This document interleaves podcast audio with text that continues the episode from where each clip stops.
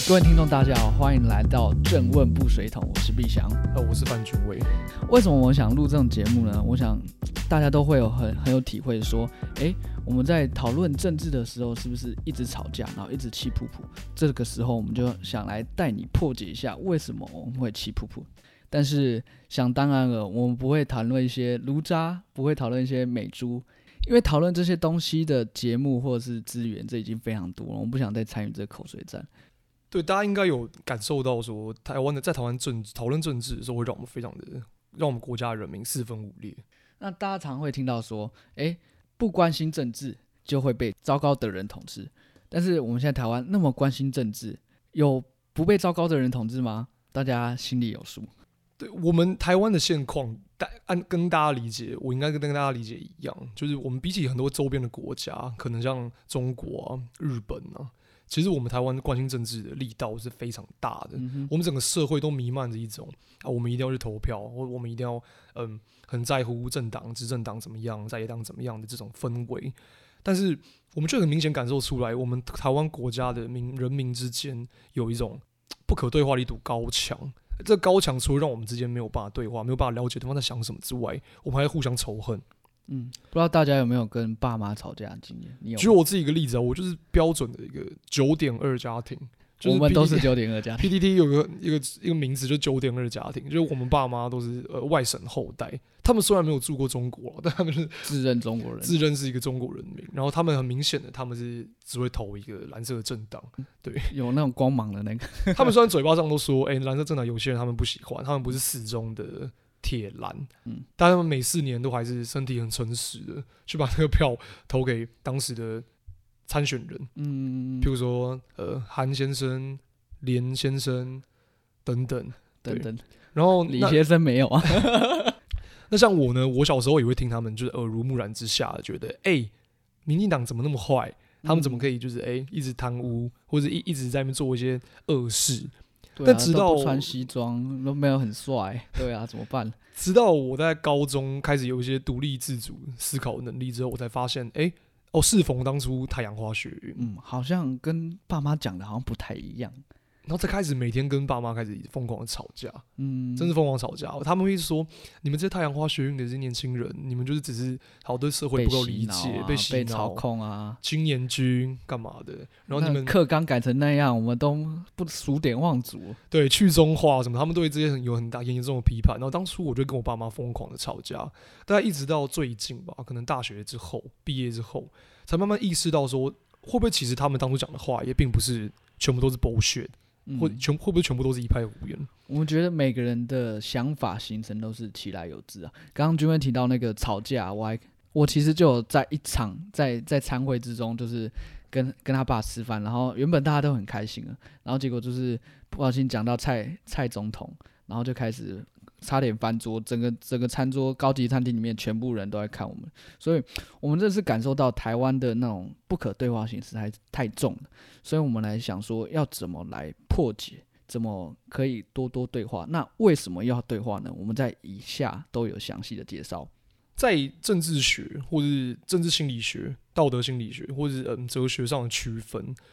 常常会有两个蛮不错的名词，一个叫做辩证，一个叫做说服。很多时候我们会以为我们在政治上的对话目的是在辩证，辩证出一个诶最符合真理或者最有效能够让社会变得更好的那个立场，但事实上一个民主化台湾一个民主民主的现状，比较像是我们在比谁的声音比较大，嗯，这是一种说服。你常以为你在理性跟人家讨论说，诶哪个政策最好，哪个政策不好，但是你基本上你心中已经有成见。你心中已经有，就是觉得，我就觉得这个最好。你想要占占赢他，你只是去吵架，你不，你不是去讨论的。像我以前很支持民进党的时候，大概五六年前吧，当初就我爸妈可能会提出一些想法，说：“哎，你你们那么讨厌国民党的一些作为，那怎么换了一个政党做，你们就哑口无言，然后就默许他们这样？”是事实上，我们支持的政治立场，我们会以为我们是用理性、用逻辑。选择了一个我们认为判断出我们最好的政党，一个最对国家最棒的政党。但事实上，有些嗯社会科学家他们研究出来是说，我们政治立场其实跟我们支持的球队很像。我们在支持球队的时候，我们并不太会去说，诶 a 球队比 B 球队更道德上更好，或是在对世界更好。嗯，你相对选边站的，对你只是选边站，你只选个你可能觉得最帅的球员，或者你觉得哦他跟你风格最像，对啊，就是一种踢四组的时候，为什么大家明明就没有在关注，然后就哎、莫名其妙投入，然后非常的爽快这样子。那可能就是因为哦，那自主有可能是因为你你投了一些钱，你得你下注了一些球队，但总之政治立场就跟你支持的球队一样，它不是一个理性，它不是一个出自于理性的判断，相对它是一种感性的，算是依靠吗。就大家要承认说，大家在选择的时候，基本上感性扮演扮演了一个非常大的角色。它事实上是最重要的那个角色。理性在这边，这可以套一些 David Hume 的话，就是嗯，理性只是情感的奴隶。对对，事实上，我们自以为在政治立场上，我们都是理性的，对方都是反智的。但事实上，不管是你跟他，或是你跟你最讨厌的那个立场的人的支持者，你们都是用感性在选择你们喜欢的那个政党，就跟你选择你喜欢的女生一样。对啊，大家有没有看到，当在讨论政治的时候，通常曹不赢就说啊，这个绿区啦，啊，这个蓝蓝脑啦，啊，这个粉滑头滑脑啦，烟粉，就很像，因为最近 NBA 打完了，就很多可能湖人队的支持者，他们就会譬如说，哎、那绿衫军就是一些绿血人，然后让塞尔迪克支持者看到湖人，就是哎、湖迷湖迷。事实上，这个球队的这种选择跟政治立场其实蛮像的。然后这个情况就会导致刚刚毕强提到的一个词叫部落心理。事实上，我们一个政治立场的一坨人，我们会形成一种部落，然后另另外一个立场的人，他们会形容另外一个部落，部落 A、部落 B。大家可能常常常常听过一个词“同温层”，就可以用在这边。对对对，你们会因为自己选择、自己喜欢、自己感性驱使的这个政治立场，而慢慢去建立出一种同温层。这个每个人都一样。那再加上社群媒体的流行啊，就是你会这个同温层会越来越厚，因为你看到类似的讯息，然后那演算法就会说，哎、你喜欢这个这个某某某个政党的好话，然后他就一直塞给你那个某个政党好话，塞给你对面那个政党坏话，然后导致你这个部落性会越来越严重。所以就譬如说，假设嗯，我跟一个人可能支持，假设在我以前支持民进党的时候，我跟支持国民党的那个部落的人，假设必想要支持国民党，我是民进党，我们两个人可能拔除掉政治上的成见，我们可能会变很好的朋友。嗯一起吃饭啊，或一起看电影啊。但是我们一套上这个政治立场的滤镜，我们就变成两个部落的人，彼此看到就想厮杀。真的，所以这种部落间的这个无法对话的情况，到究竟是如何而来？可以告诉大家一个词，这个词叫做、嗯、动机性推理。对，这个是我们接下来很重要的主题。所有接下来的主题都建筑在动机性推理这个基础上，所以大家要仔细听。所以我们讨论的这个民主的问题，很多会很多时候会被人家批评为流于民粹。那这个民粹现象而来，我们这边个人认为是，嗯，就来自于这个动机性推理。那这边简单的带一下动机性的推理，像是嗯，有本书就是《政治与宗教如何教我们四分五裂，好人总是自以为是》，是来自 Jonathan Haidt 的一本书。嗯，这本书里面提到一个很有趣的例子，就是当我跟你讲一个故事，这个故事是这样子的：是有一个人，可能叫做小范，小范有一天跟他的亲生姐姐一起出国玩，在灯光美、气氛佳的情况下，他们觉得好，我们要来进行一个安全的性行为。请注意，这是个安全的性行为，也就是他们不会有怀孕的风险。在听到这个例子的时候，很多人会觉得，诶，怎么可以？他们怎么可以就是亲身手足这样发生性行为？天若不造假子，怎么可怎么可以有这种情况？可是当我们去问说为什么他们不能做这件事的时候，大家就会支支吾吾，找不出一个很好的理由。可能有些理由会说，嗯，因为他们爸妈会会伤心，诶，但是他们这次出国玩，他们是个秘密的行为，他们爸妈不会知道。跟我说，哦，那因为他们有可能会会生出畸形儿，诶，他们是安全性行为，他们没有这个疑虑，大家还记得吗？所以有的时候，这个动机性推理就可以看得出来，我们会先有感性的喜好、感性的厌恶，我们再去找一些理由去支持你选择的那个立场。这就是所谓的动机性推理。我们的推理并不总是很孤单、很独善其身的一种理性，而是我们会，它会依照着我们的感性而成为着感情感的奴隶。这就是回应到 David Hume 讲的那句话：理性只是情感的奴隶。那我们没有一个人的推理是可以完全拔除掉这种情况的，除非我们在可能算数学吧，一些纯推理的情况。那因为这种动机性推理呢，才会非常的导致说我们之间会先有感情上的选择，才用理性去对话。那应用在政治上面，你觉得有什么例子吗？政治上的例子非常多啊，像是呃，譬如说谈论到中差新闻啊，中差，很多人会觉得对差天新闻，对，快关掉那个。很多人说，哎，他们太过分了吧？他们怎么可以就是立场偏颇这么严重啊？媒体第四权，布拉布拉布拉，中立监督政府，布拉布拉，他们完全没有达到那个像，很多人会对他们有指指点点，觉得他们这个新闻太糟了，台湾支持这样。但同理，我们常常看到很多。相反立场的一些其他电视台，我都不指名道姓了。三叉新闻，他们也他们也常常出现一些立场非常偏颇，甚至偏颇到你不那不应该成为新闻的东西。比如说看到天上出现一只凤凰，那个，然后就支持特定政党。但很多时候我们却对这种新闻却选选择避而不谈。很多地方就在于说，我们心里已经有个喜好，我们觉我们看到中差就觉得很逗逗逗多，是这样用吗？对对对。然后看到三立跟啊，讲出来了。刚才看到一些支持绿色政党的人，我们看起来就不会有那么直觉，直觉上有那么的厌恶。先去批判对，所以我们并我们接经嗯，我们建立在这样的情感上，才有很多推理说啊，中中天什么第四权，然后就是什么逻辑都出来了。对，所以你就是情感上先不喜欢这个中差新闻，然后你再去用各种的理由，你再去想办法找到各种的理由去推论他啊，这个对他不好啊，推不他不好。虽然讲到目前为止，大家可能很难感受到，好，那我们动机性推理又怎么样？嗯哼，我们无法对话又怎么样？我们是我们台湾的选举还是有效的民主啊？我们政党轮替那么那么多遍，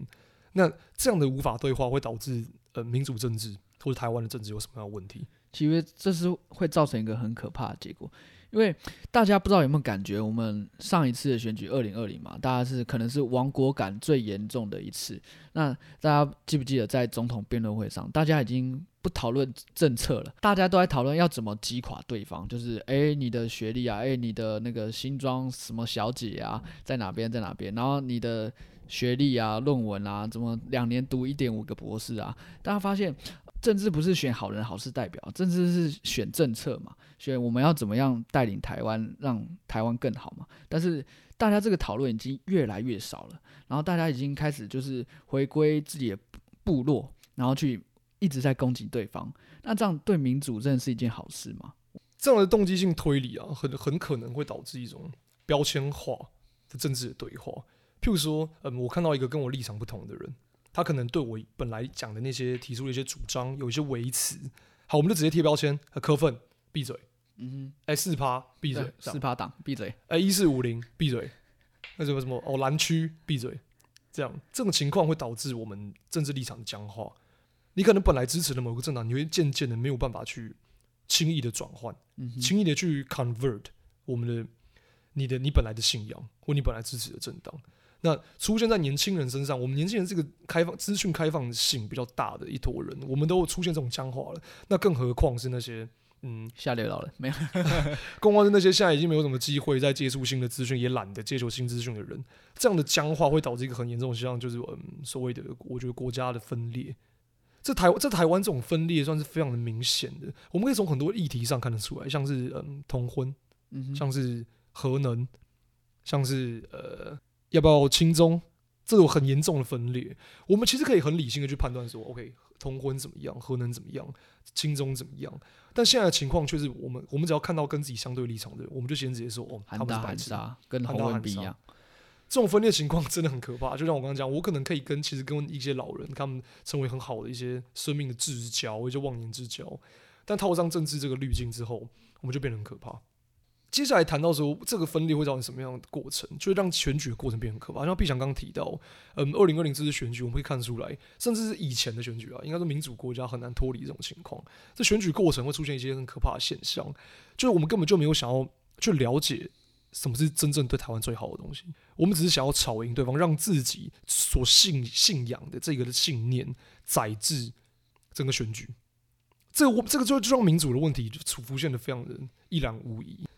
譬如说，嗯，我们民主希望能够有多元性，能够在良好的沟通环境下，可以找出最符合多数人的利益。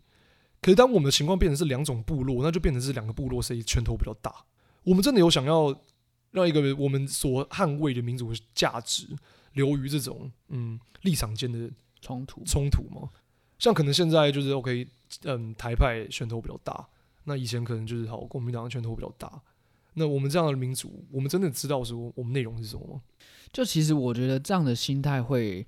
让大家离民主越来越远，就是很像谈恋爱，就是你非常喜欢一个男生，但是你一直限制他的行动，限制他的报备啊、行程什么，然后你反而是把他越逼越远了。就是我们这种部落性的竞争，我觉得对民主的进程是相当不健康的。